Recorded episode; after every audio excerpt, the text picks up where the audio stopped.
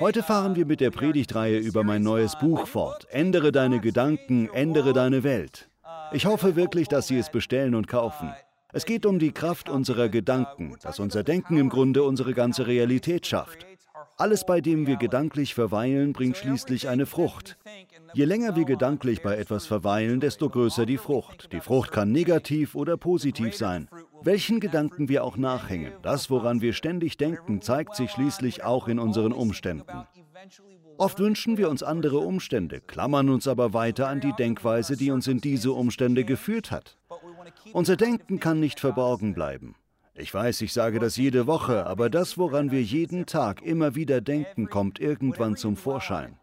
Wenn wir gegenüber einem Mitmenschen verbittert sind, zeigt sich das in unserer Körpersprache, in unseren Worten, in unseren Taten, in unserem Umgang mit Geld. Genauso schwer ist es zu verstecken, wenn wir positiv, voller Freude und Liebe sind, oder? Das kann man nur schwer geheim halten. Also ganz gleich, woran wir denken, ganz gleich, welchen Gedanken wir nachhängen, früher oder später zeigt es sich in unseren Umständen. Deshalb wollen wir uns in den kommenden Gottesdiensten weiter Gedanken über unsere Gedanken machen. Wir wollen bewusst auf unsere Gedanken und unsere Gefühle achten. Wie reagieren wir auf Dinge? Woran denken wir, wenn wir alleine sind? Der Punkt, über den wir heute sprechen werden, liegt mir besonders am Herzen. Und zwar wollen wir über Selbstgespräche sprechen. Darüber, was wir uns selbst erzählen, besonders Selbstkritik. So vieles von dem, was wir an uns selbst nicht mögen, ist von Scham getrieben. Wie können wir unser Denken an diesem Punkt ändern? Dazu eine interessante Beobachtung. Das Denken, worüber wir heute sprechen wollen, könnte man als Denken des Herzens bezeichnen. In der Bibel gibt es kein Wort für den Verstand. Ist das nicht interessant? Alles Denken findet im Herzen statt. Deshalb steht in Sprüche, wie ein Mensch in seinem Herzen denkt, so ist er. Darüber wollen wir heute sprechen, über unseren Willen und unser emotionales Denken und über die Beziehung zu Forschungen über Suchtverhalten. Heben Sie nicht die Hand, aber wie viele von Ihnen haben irgendeine Sucht? Statistiken zeigen, wären alle ehrlich und würden sich melden, wenn sie eine Sucht hätten, würden fast alle Hände in diesem Saal nach oben gehen. Fast jeder hat irgendein zwanghaftes Verhalten. Fast jeder hat ein Verhalten, über das er wenig oder keine Kontrolle hat und das er eigentlich lieber nicht tun würde. Die Lösung für dieses Problem stellt die Sache auf den Kopf. Die Lösung ist nicht, uns selbst Vorwürfe zu machen. Die Lösung ist nicht einmal, uns mehr anzustrengen. Die Lösung ist, sich geliebt zu wissen, auch mit der Sucht. Die Lösung ist, dass andere von unserer Sucht wissen, wir aber trotzdem geliebt werden wo auch immer wir mit zu kämpfen haben. Darüber wollen wir heute sprechen und über verwandte Punkte wie Angstzustände und Depressionen. Sie dürfen wissen, dass Sie es wert sind, geliebt zu werden und dazuzugehören. Sie sind auserwählt. Sie sind am Leben. Sie sind Gottes Geschöpf. Er hat sie gemacht. In seinen Augen sind sie ein seltenes, schönes, erstaunliches, wunderbares Geschöpf. Gott ist so stolz auf sie. Er steht auf ihrer Seite. Alles, was Gott in ihrem Leben tut, ist gut, nur gut. Die Bibel sagt, dass Gott nur gut ist. Die Bibel sagt, dass Gott Liebe ist. Sie sagt nicht, dass er liebevoll ist, sondern dass er die Liebe ist. Seine ganze Haltung ihnen gegenüber ist mitfühlend und ermutigend. Er steht auf ihrer Seite, er ist für sie, er ist nicht gegen sie. Es sind nur Prediger, die gegen sie sind. Gott ist für sie, okay? Gott ist auf ihrer Seite. Es ist Satan, der möchte, dass sie sich entmutigt fühlen. Satan wird der Ankläger genannt. Der Heilige Geist wird der Tröster genannt. Satan ist es, der Spaltung bringt. Satan klagt uns an. Wenn wir in den Spiegel schauen und uns selbst anklagen, uns selbst beschämen und uns Vorwürfe machen, dann stimmen wir nicht mit Gott überein. Schauen wir hingegen in den Spiegel und sagen, diese Person ist geliebt und berufen, Gott ist auf ihrer Seite, so stimmen wir mit Gott überein. Dann stimmen wir mit dem überein, was Gott in der Bibel über uns sagt. Ich möchte, dass Sie mehr als alles andere wissen, dass Gott Sie liebt. Gott liebt Sie trotz Ihrer Sünde, trotz Ihres Versagens, trotz Ihrer Fehler. Er steht auf Ihrer Seite. Genauer gesagt wird Ihr Verhalten sich nur verbessern, wenn Sie Ihre Identität nicht mehr in Ihrem Verhalten suchen, wenn Sie Ihre Identität nicht mehr in Ihrer Moral suchen, wenn Sie Ihre Identität nicht mehr in sich selbst suchen. Das ist ein Paradox. Um sich zu bessern, müssen sie sich davon lösen, sich bessern zu wollen. Das ist das Komische am christlichen Glauben. Das ist es, was das Christentum so ganz anders macht als alle anderen Religionen. Alle anderen Religionen sagen, handle richtig, dann erlangst du Erlösung. Handle richtig, dann bekommst du den Lohn, den die Religion verspricht. Der christliche Glaube sagt hingegen, du kannst nicht richtig handeln, bevor du erlöst bist. Mit Erlösung ist gemeint, dass wir Gottes Nähe durch Jesus Christus persönlich erfahren. Wir können nicht richtig handeln, ehe wir in Gottes Liebe gefestigt sind. Es ist also genau andersrum. Erst kommt Gottes Liebe, dann kommt richtiges Verhalten. Andere Religionen sagen, tu das Richtige. Wenn die Waage deiner Taten sich in Richtung des Guten neigt, bist du in Ordnung. Ist das nicht erstaunlich? Selbst als wir noch Gottes Feinde waren, liebte er uns schon. Selbst wenn wir ihn verfluchen, wenn wir ihn verwerfen, wenn wir sagen, dass es ihn nicht gibt, selbst wenn wir Böses tun, liebt er uns trotzdem. Er ist auf unserer Seite. Das heißt nicht, dass er uns nie korrigiert oder in die richtige Richtung weist. Gott hasst das Böse, aber er liebt uns.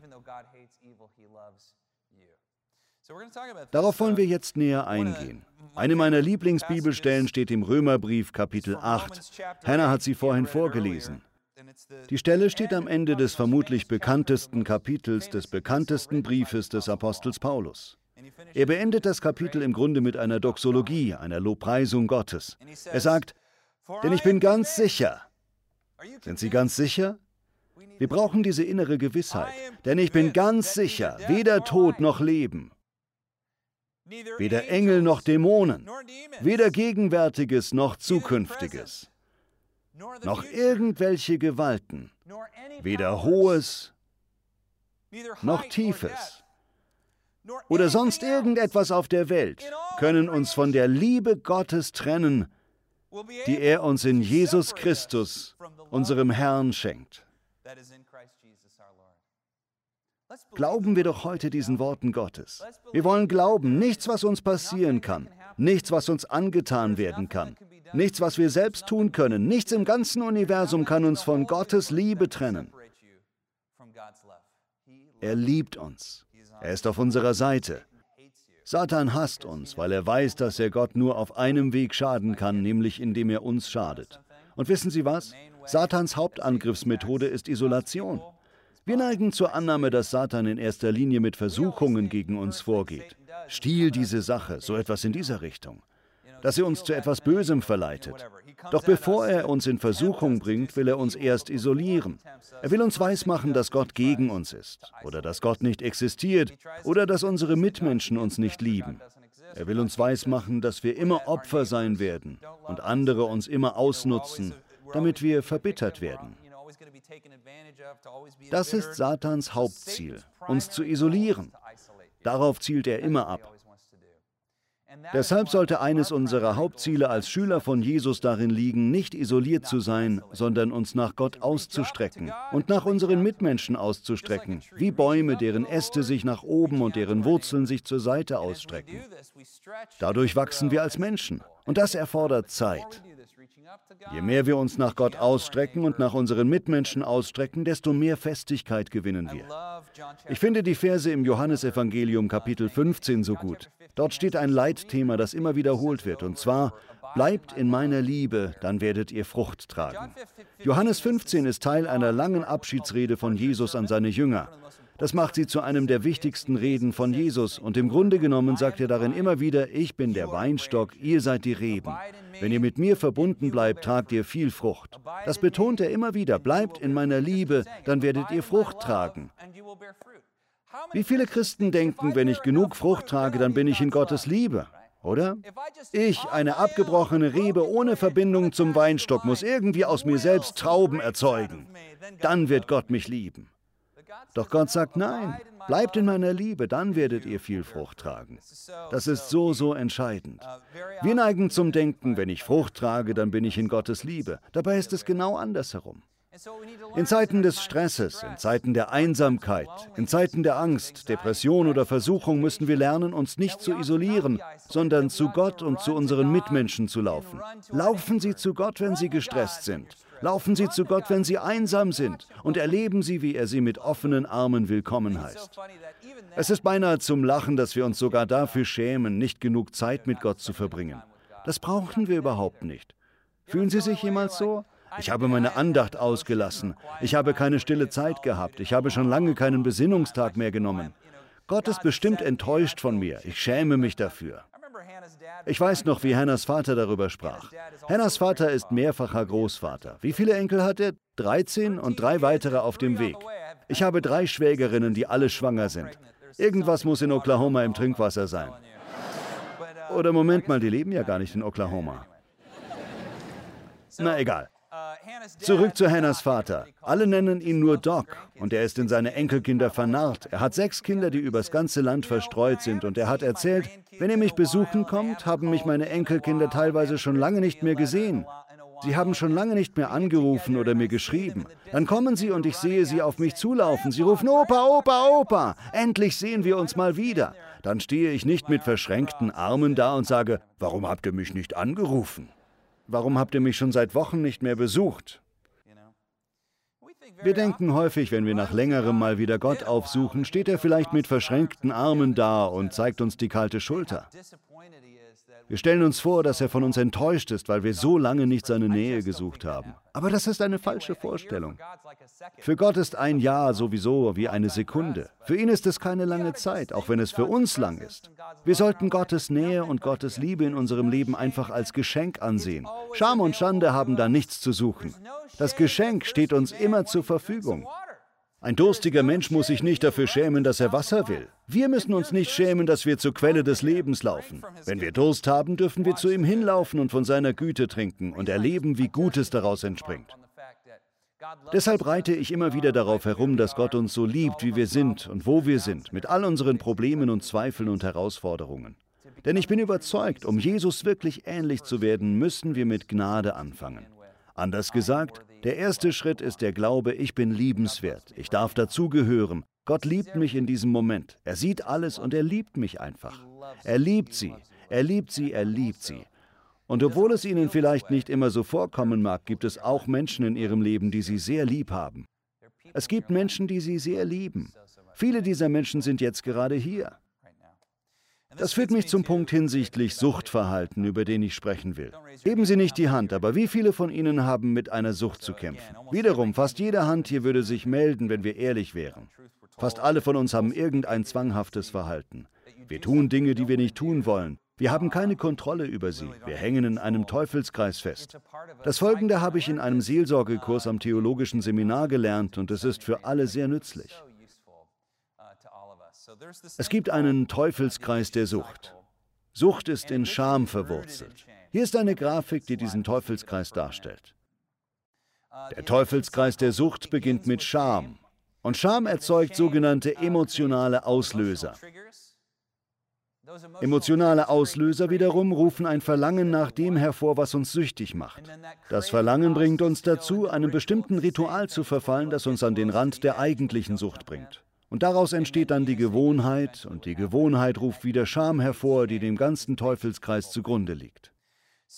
Benutzen wir mal das naheliegende Beispiel eines Alkoholikers. Nennen wir ihn Joe. Tut mir leid, falls Sie Joe heißen. Joe neigt zum Alkoholismus. In vielerlei Hinsicht ist er ein guter Mann, aber er trinkt viel zu viel. Eines Tages trinkt er wieder zu viel und seine Kinder gehen ihm irgendwie auf die Nerven. Er schreit sie an und haut ihnen einige schreckliche Dinge um die Ohren, die er später bereut.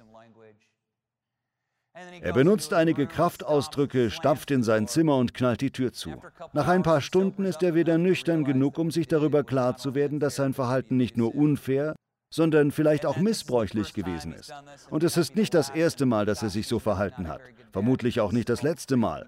Er ist kein guter Vater wegen seines Trinkens. Schließlich trifft er den Entschluss, ich höre mit dem Trinken auf, ich hab's satt, ich bin fertig mit dem Trinken, ich werde nüchtern werden und mich besser verhalten. Anfangs läuft es sogar ziemlich gut. Zwei Wochen lässt er die Finger vom Alkohol. Er ist nüchtern, er ist netter zu seinen Kindern und zu seiner Frau. Seine Familie ist sich zwar immer noch nicht sicher und erwidert seine Gefühle noch nicht, aber er hat eine Idee. Er sagt sich, meine Frau und ich brauchen einen Urlaub. Ich werde mit ihr nach New York reisen, wo wir unsere Flitterwochen verbracht haben. Dort können wir unsere Liebe wieder erwecken. Das wird bestimmt gut. Schließlich passiert jedoch Folgendes. Können wir die Grafik hier lassen, damit die Leute dem besser folgen können? Scham führt also zum emotionalen Auslöser. Joe denkt im Grunde, als Alkoholiker bin ich nicht liebenswert, ich kann nicht dazugehören, deshalb muss ich aufhören, Alkoholiker zu sein. Ich muss mir die Liebe meiner Familie zurückverdienen. Da er nun Geld für die Reise nach New York sparen will, leistet er Überstunden. Eines Abends kommt er ziemlich spät nach Hause. Als er durch die Tür kommt, fährt seine Frau ihn an. Wo bist du gewesen? Ich habe dir Nachrichten geschickt. Ich habe versucht, dich anzurufen, aber du hast nicht geantwortet. Das ist mal wieder typisch für dich. Er bemerkt, sein Smartphone ist auf Flugzeugmodus. Als sein Smartphone wieder auf Normal steht, stehen da die vielen Nachrichten seiner Frau, auf die er nicht geantwortet hat. Das Ganze führt zu einem großen Streit. Sie schreien sich gegenseitig an, du verstehst mich nicht und so weiter. Sie gehen wütend zu Bett. Am nächsten Tag wacht er auf. Er hat zwar jeden Tag den Wunsch nach einem Drink verspürt, aber an diesem Morgen brennt das Verlangen. Sein ganzer Körper schreit danach. Er braucht unbedingt einen Drink. Er fragt sich, ob er die Reise nach New York abblasen soll. Hat seine Frau ihre Ehe bereits begraben? Ist es eine aussichtslose Sache? Das fungiert als emotionaler Auslöser. Es ist der Streit, der das Verlangen hervorruft. Aus einem ganz normalen Verlangen wird ein brennend heißes Verlangen, mit dem er den ganzen Tag zu kämpfen hat. Also folgt er auf dem Nachhauseweg von der Arbeit dem Ritual.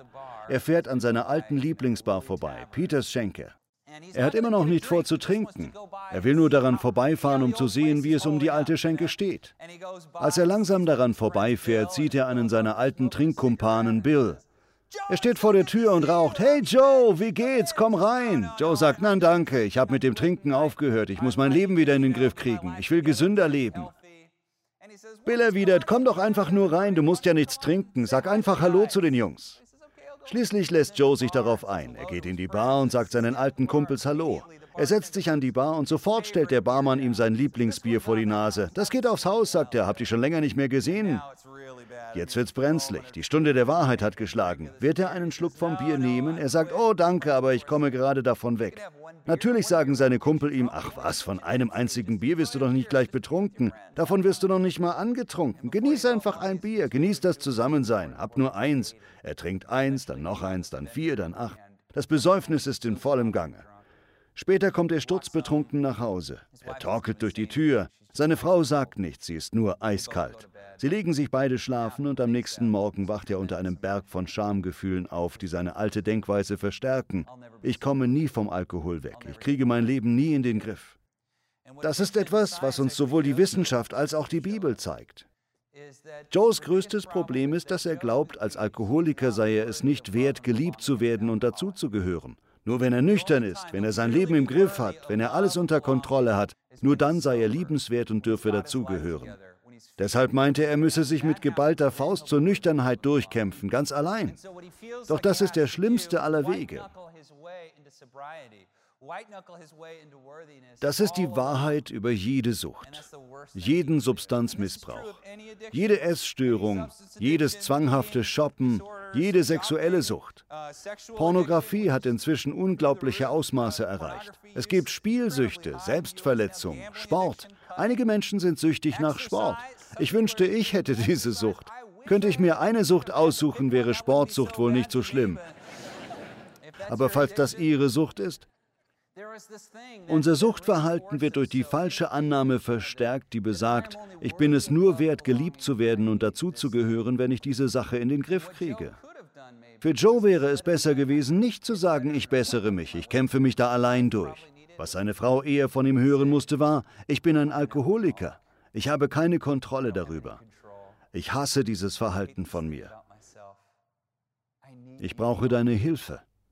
Ich brauche dich an meiner Seite. Ich brauche Unterstützung, denn allein schaffe ich das nicht.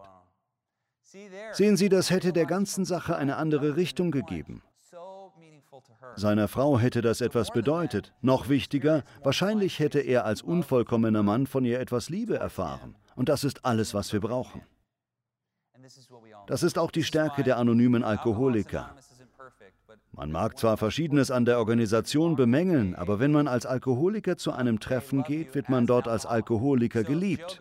Wenn Joe zu einem anonymen Alkoholiker-Treffen geht, sich hinsetzt und sagt, Hallo, ich heiße Joe, ich bin Alkoholiker, dann wird ihm nicht geantwortet, so und so werden wir dich wieder auf Zack bringen und das und das musst du tun. Sicher, konkrete Schritte kommen später, aber das ist nicht das Erste, was ihm gesagt wird. Wenn Joe sich hinsetzt und sagt, ich bin Alkoholiker, sagen alle anderen, Hallo Joe. Genau. Dadurch kommt zum Ausdruck, dass Joe so angenommen wird, wie er gerade ist, mitsamt all seinen Macken. Doch was passiert oft, wenn jemand in eine Kirche kommt und sagt, Hallo, ich bin Joe, ich bin Alkoholiker? Was sagen wir ihm? Wir sagen ihm, wir bringen dich wieder ins Lot. Wir können dich auf den richtigen Weg bringen. Damit vermitteln wir ihm unbewusst, du gehörst dazu, wenn du wieder in Ordnung bist. Sehen Sie den Unterschied zwischen du gehörst dazu, wenn du wieder in Ordnung bist, und du gehörst dazu, so wie du jetzt bist? Deshalb ist unsere Kirchengemeinde so stark von dem Ziel motiviert, Menschen so zu lieben, wie und wo sie sind, unabhängig davon, ob sie sich schon bessern oder nüchtern werden oder clean werden wollen. Sie sollen wissen, selbst wenn sie sich von ihrer schlechtesten Seite zeigen, wenn sie betrunken, süchtig, high, kaputt, geschieden, verletzt, depressiv oder verängstigt sind, gibt es da eine Kirchengemeinde, die immer ihr Zuhause bleibt. Sie werden immer eine Gemeinschaft von Menschen haben, die sie liebt. Denn genauso ist Gott mit uns umgegangen, als wir verletzt und kaputt waren. Offen gestanden gibt es in der Kirche bereits viele kaputte Menschen, also brauchen wir einander. Amen. Das ist unsere Vision. Wir wollen einen Blick dafür haben, dass Gott uns durch seine Gnade heilt. Wir wollen Menschen nicht als Maschinen sehen, die repariert werden müssen. Menschen brauchen Heilung. Lebendige Wesen brauchen Heilung. Und Heilung stellt sich ein, indem man auch dann geliebt wird, wenn man krank ist. Und genau das versuchen wir zu tun. Wo wir vom Kranksein sprechen, es gibt eine seelische Medizin, und zwar Verbundenheit. Verbundenheit ist Medizin. Mit jemandem tief verbunden zu sein heißt, dem anderen tiefen Einblick in sich zu gewähren und von ihm so geliebt zu werden, wie man ist. Liebe Freunde, das brauchen wir. Das können wir nicht von jedem bekommen, aber wir brauchen es von unseren engsten Freunden, von unserer Familie und besonders von Gott. Wir brauchen eine tiefe Verbindung zu Gott und Mitmenschen. Ich habe eine Geschichte gehört, die das gut verdeutlicht. Sie handelt von einem Mädchen, das von einer Pflegestelle zur anderen wechseln musste. Sie kam in eine neue Pflegefamilie und benahm sich schlecht. Irgendwann stellte sie etwas so Schlimmes an, dass ihre Pflegeeltern sie hinauswarfen und sie der Pflegeorganisation zurückbrachten. Wir werden mit diesem Mädchen nicht mehr fertig. Das passiert ihr immer wieder. Sie verhielt sich immer wieder so schlecht, dass sie ihr Zuhause verlassen musste. Das ging so weiter, bis eine Familie ihr sagte, Mädchen, wir adoptieren dich, auch wenn du einige Verhaltensweisen hast, die Arbeit erfordern. Wir werden dich in unsere Familie aufnehmen, so wie du bist. Die Familie fertigte sogar einen Vertrag an und änderte den Nachnamen des Mädchens in den Familiennamen. Alle unterschrieben den Vertrag. Er wurde eingerahmt und an die Wand gehängt, damit das Mädchen ihn jeden Tag sehen konnte. Raten Sie mal, was mit dem Verhalten des Mädchens passiert ist. Es wurde immer schlimmer, schlimmer als je zuvor. Sie zerstritt sich mit den Klassenkameraden, sie fluchte und stahl. Es war der reinste Albtraum. Warum verschlimmerte sich das Verhalten, statt sich zu verbessern? Was meinen Sie? Jeder, der schon mal mit der Vorstellung gekämpft hat, kann mich jemand wirklich kennen und lieben, selbst wenn ich aus der Reihe tanze, der weiß, warum das Mädchen sich so verhalten hat weil es keinen Glauben daran hatte. Sie hat es nicht wirklich geglaubt. Sie hat nicht geglaubt, dass es keine rote Linie gab, die sie nicht überschreiten durfte. Also sagte sich das Mädchen, ich beschleunige diesen schmerzhaften Prozess. Doch dann stellte sie fest, dass ihre neuen Eltern sie weiterliebten, ganz gleich wie schlecht sie sich verhielt. Sicher, es gab schon Grenzen und Erziehungsmaßnahmen, aber keine Beschämung von Seiten der Eltern. Sie waren nie herablassend, sie waren nie gemein, sie liebten das Mädchen einfach weiter und boten ihr Orientierung, und schließlich heilte sie. Ihr Verhalten besserte sich, denn die kontinuierliche Liebe überzeugte sie davon, dass diese Eltern echt waren. Sie lieben mich wirklich. Als erwachsene Frau hat sie deshalb ihre Lebensgeschichte erzählt und gefolgert, ich musste glauben können, dass ich ein Familienmitglied bin, nicht nur ein Gast mit guten Manieren. Sie sind ein Familienmitglied Gottes. Sie sind nicht nur ein Gast mit guten Manieren. Gott steht auf ihrer Seite. Er ist für sie. Er ist mit ihnen. Alles, was er in ihrem Leben tut, ist gut und nur gut. Darauf dürfen sie vertrauen. Seine Gunst liegt auf ihrem Leben. Das ist es, was Gnade bedeutet. Gunst. So wie ich meine Tochter kürzlich bei einem Wettlauf angefeuert habe, feuert Gott sie an. Er jubelt ihnen zu. Er ist auf ihrer Seite. Wenn wir glauben, dass Gott gegen uns ist, verhärten wir uns innerlich und dann ist es schwer, mit unseren Mitmenschen verbunden zu sein. Noch eine letzte Geschichte, die ist ein bisschen düster. Aber es gibt einen bekannten Pastor, der sehr scharf in seinen Urteilen ist, auch wenn er in vielerlei Hinsicht ein guter Bibellehrer ist. Er ist auch schon ziemlich alt. Einmal sprach ich mit einem seiner Mitarbeiter und fragte ihn, warum ist er immer so streng? Er scheint Leuten ständig zu sagen, ihr seid wertlos, ihr seid wertlos, ihr seid wertlos. Der Mitarbeiter antwortete, Bobby, ich will dir eine Geschichte erzählen. Als dieser Mann ein kleiner Junge war, neun Jahre alt oder so, stellte er eines Tages irgendetwas Schlimmes an. Sein Vater war sehr streng und er war so wütend auf ihn, dass er ihn über den Rasen hinters Haus schleppte und ihn an einen Baum kettete. Er hing ihm ein Schild um den Hals, auf dem wertlos stand. Und dann ließ er ihn dort eine ganze Nacht lang. Als er mir das erzählte, versuchte ich mir vorzustellen, wie es als Kind ist, wenn der Vater so etwas mit einem macht. Besonders Jungen möchten sich die Liebe und den Respekt ihrer Väter verdienen und dann mit solcher Verachtung bestraft zu werden. Stellen Sie sich vor, wie er dort um zwei oder drei Uhr morgens angekettet war. Es war kalt, er hörte Tiergeräusche. Wo war seine Mutter? All diese Gefühle und Emotionen. Nachdem ich diese Geschichte gehört hatte, sah ich den besagten Prediger auf eine ganz neue Weise.